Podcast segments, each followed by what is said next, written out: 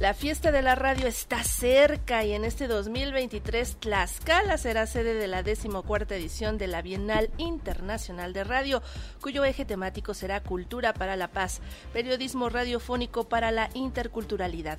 El encuentro a celebrarse en septiembre contará con un vasto programa académico y cultural y como ya es tradición, con el concurso internacional de producciones radiofónicas.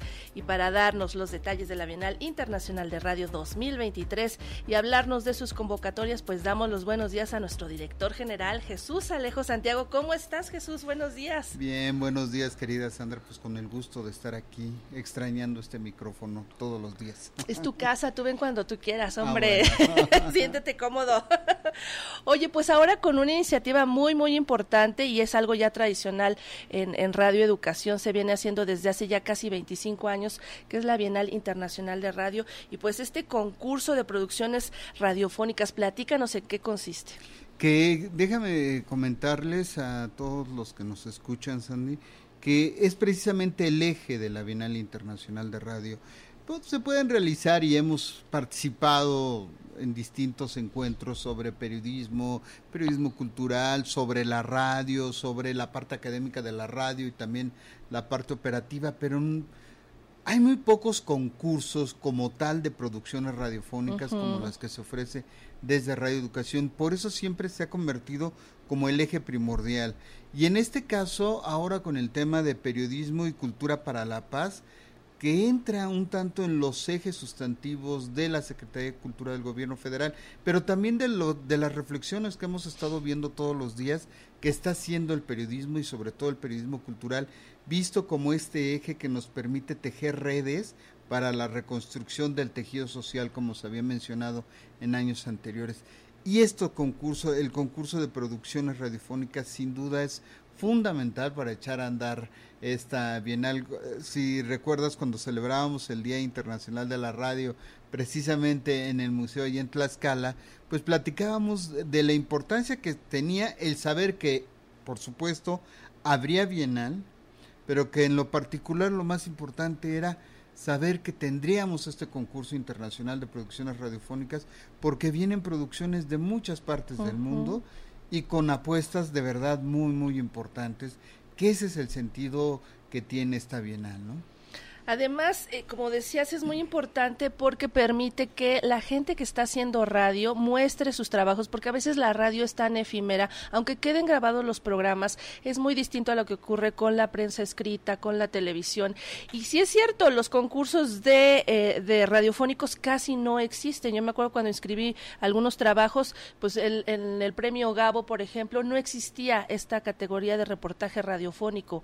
Entonces, el lugar especial para la radio es esta, la Bienal y este concurso, que en esta ocasión, ¿qué categorías va a tener Jesús? Mira, estamos pensando en categorías como reportaje, serie dramatizada, programa para niñas y niños alas y raíces, el podcast periodístico y la campaña institucional.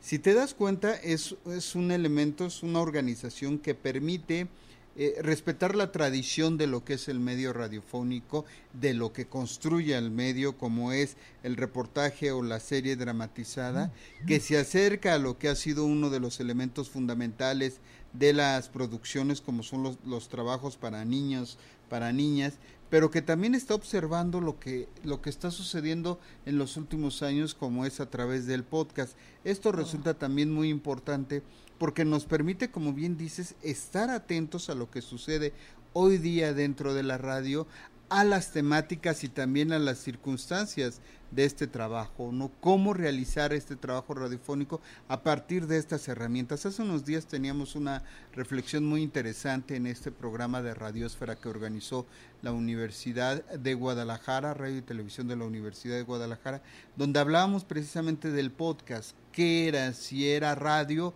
o era un producto sonoro. Desde la perspectiva personal es un elemento sonoro que construye eh, lo que es la radio y eso es lo que estamos poniendo aquí, ¿no? El podcast periodístico es parte de la radio, es un instrumento sonoro que nos permite ofrecer alternativas también a quienes nos están escuchando, pero también a quienes nos están produciendo. Entonces es esta variedad que a partir de un eje, pero que por supuesto eh, nos permite valorar otros aspectos temáticos que estamos lanzando estas producciones radiofónicas dentro de algo que decía sin duda muy interesante, lo paradójico que resulta que siendo la radio uno de los medios de comunicación fundamentales dentro del esquema radio, del esquema de comunicación eh, estamos hablando de que tan solo cuando te piden tu mochila de vida siempre te piden que metas un aparato de radio eh, no exista de pronto ese mismo interés hacia afuera en este medio. Y por eso a nosotros en Radio Educación nos resulta fundamental el decir hay Bienal de Radio, por supuesto, y hay también este concurso internacional de producciones radiofónicas. Y además va a reunir especialistas porque no solamente son los hacedores de la radio, las nuevas generaciones que sin duda van a presentar trabajos muy muy interesantes, muy frescos, pero también vienen los especialistas, los analistas, los que se dedican justamente a escudriñar nuestro medio, a analizarlo, los teóricos que siempre fungen como jurados, que también es muy importante esto. Esto está siendo revisado por gente que de verdad sabe lo que es la radio, que se ha ocupado de ella durante toda su vida académica, su trayectoria profesional, ¿no? Y uno y otro de los elementos ahí que me parecen muy importantes y dignos de, resaltarse es todos estos participantes que, vendrán de otros países, del, de la misma República Mexicana, de otras universidades, en un intercambio con la gente que, que trabaja en reeducación es sin duda el personal de reeducación, grandes maestros en diferentes áreas y van a estar presentes. Yo creo que una de las cosas que hemos estado muy preocupados en, esta ocasión ha sido el buscar tejer las redes con la misma gente de reeducación para que sientan que la Bienal forma parte de lo que es la emisora, pero al mismo tiempo saber que la Bienal Internacional de Radio no necesariamente es de Radio Educación, sino que es de todos los que hacemos la radio y que tenemos que entender y valorar esa perspectiva. Y por eso, si bien todavía no les podemos decir quiénes van a estar presentes, qué académicos van a estar presentes. A mí me parece que resulta siempre muy importante el saber que tendremos ese diálogo entre los académicos y quienes hacen la radio cotidiana, entre quienes hacen la radio en España o en Argentina y los que hacen la radio en México y sobre todo quienes hacen la radio en esta emisora en Reeducación, que sin duda tiene una trayectoria y un prestigio que se demuestra además en cada lugar en el que se presenta alguno de los colaboradores de la emisora y eso pues me parece digno de resaltarse. Todavía nos vamos a reservar los nombres de esos grandes invitados. Lo que sí se puede decir son los estímulos, el ganchito, el atractivo para todos los que van a concursar. ¿Qué podrían ganar y de cuánto? Yo te voy a decir que lo que podrían ganar y lo que se ganan es el prestigio de obtener el premio del concurso internacional de producciones radiofónicas de la Bienal Internacional de Radio, porque como bien lo decías hace unos minutos, es un trabajo que es valorado no, no solo por gente de radioeducación, no solo por gente de México, sino por un jurado que termina siendo internacional. Entonces, es el reconocimiento de quienes hacen la radio desde diferentes países y con diferentes perspectivas. Ese me parece que ya es un elemento muy importante. Ya las partes eh, eh, menos importantes, pues, ya es banal, ¿no? las banales completamente.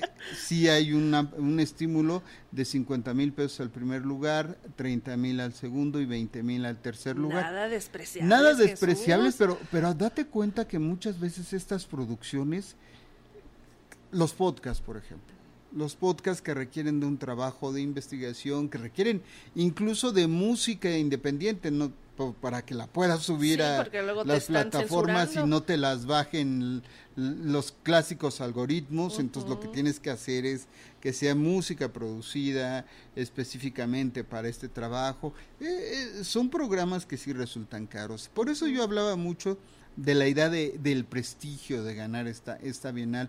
Y es una bienal, insisto, que nos pertenece a todos y que por eso es importante, ¿no? Es una mirada de quienes hacen la radio, sobre la radio y, e incluso me parece que eso también es muy importante, mirando y escuchando hacia el futuro de la radio.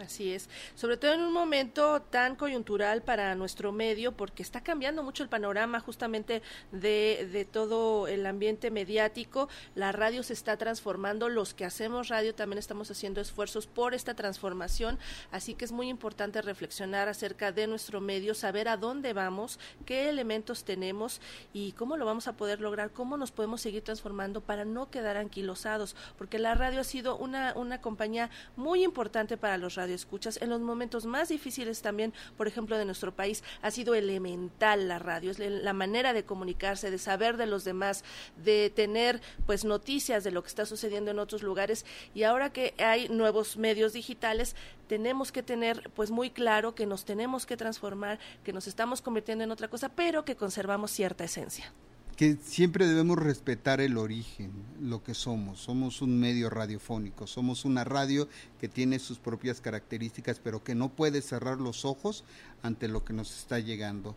Porque a final de cuentas te puede gustar o no te pueden gustar ciertas redes sociales como eh, Instagram o, o TikTok pero son redes sociales que están llamando la atención de los jóvenes que están ahí y que están y, que ahí más bien es como parte de la discusión que se tenía hace muchos años sobre el sentido de las redes sociales. Y al final la conclusión que podías tener o una de las muchas conclusiones es que las redes sociales son simplemente una herramienta. El, el uso que tú hagas de ellas eso es otra cosa. Y en el caso de estas nuevas, nuevas herramientas que tenemos, ahí depende el uso que nosotros mismos le estemos dando, el aprovechamiento que nosotros le estemos dando, sin sin olvidar que tenemos unas raíces y en Radio Educación, por ejemplo, que tenemos una identidad.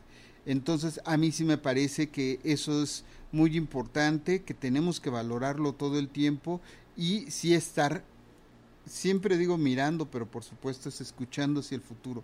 Como bien dices, ahora en la pandemia, uno hubiese pensado que la televisión y las plataformas precisamente de video iban a explotar porque íbamos a estar encerrados y que la gente se iba a olvidar de la radio, porque ¿quién iba a escuchar radio si tenía la oportunidad de estar en su casa sentadito y viendo la televisión? No, la radio tuvo un crecimiento nada despreciable, al contrario, un crecimiento muy importante, que entonces nos, nos está indicando que ahí está el medio, que ahí están los radioescuchas, que pueden ser radioescuchas de diferentes generaciones que ahí depende de nosotros como medio o de los medios de comunicación saber cómo llegar a ellos. Y eso también seguramente se va a estar discutiendo en esta bienal, lo que hace tan importante que sea como esta especie de bienal post pandemia, ¿no? E, e, eso hay que ver qué es lo que nos van a ofrecer los profesionales de la radio y cuáles van a ser las reflexiones de los académicos, de los hacedores de la radio después de la pandemia, porque eso sin duda nos va a marcar una línea a seguir, no solo para México, sino para toda, todo Iberoamérica, que a final de cuentas esta Bienal pues, llega a muchísimos países. Así es, Jesús. ¿Cuándo, cómo, dónde y quiénes pueden postular sus trabajos a este concurso? Eh, ¿Cuándo? Pues ya, desde ya está abierta la convocatoria. Recordemos que son estas cinco categorías, reportaje, serie dramatizada, programa para niñas y niños, alas y raíces, podcast periodístico, campaña institucional. Las inscripciones están abiertas desde ya y, y cerrarán el 31 de mayo. Todas las todas las indicaciones, toda la información se puede seguir a través del sitio radioeducación.edu.mx diagonal bienal. La bienal se va a realizar en la primera semana de septiembre. ¿Por qué cerramos el 31 de mayo? Precisamente porque son tenemos que, escuchar, revisar eh, y no somos solo eh, de México, sino somos de varias partes los que nos se encargan de hacer ese trabajo. Entonces, por eso es muy importante. Recordemos que pues en realidad son trabajos que van a ser evaluados por, por este jurado, pero que son trabajos que ya se han, pues, digamos, transmitido. Ya son públicos. Ya son públicos, entonces por eso es muy importante que ya los lancen, ya, ya tenemos eh, las plataformas abiertas, ya tenemos eh, la capacidad de almacenamiento para que lleguen todos los trabajos en ese sentido ya estamos listos. Ya, está después puesta platicaremos de todo lo demás de la Bienal, pero porque además hay que dar las cosas poquito a poquito, claro. no se sueltan las, las buenas noticias de un solo jalón. Muy bien, Jesús Alejo Santiago, director general de Radio Educación, gracias por venir eh, pues aquí a tu casa, obviamente aquí al estudio B de Radio Educación, donde estamos transmitiendo, pues para hablar justamente acerca de la Bienal y de este concurso internacional de producciones radiofónicas. Ya inscriban sus trabajos, ya están abiertas las convocatorias, ya lo pueden pueden hacer, no se lo pierdan, es cada dos años, así que si no lo hacen ahora se van a tener que esperar, no lo piensen más, no lo duden, así que participen en esta Bienal. Jesús. Muchas gracias, Sandra. Muchas gracias por permitirnos este espacio, por dialogar sobre la Bienal y también para nuestras audiencias, por supuesto. Pues esto es una reflexión sobre la radio y esto es una oportunidad de saber cómo vamos a ir caminando en este proceso radiofónico hacia el futuro, Sandra. Perfecto, pues ahí está ya la invitación, así que vayan ustedes a la página radioeducación.edu.mx, diagonal bienal, y ahí encuentran todos los detalles. Pues muchísimas gracias Jesús. Muy buen día. Gracias, muy buen día a todos, hasta pronto.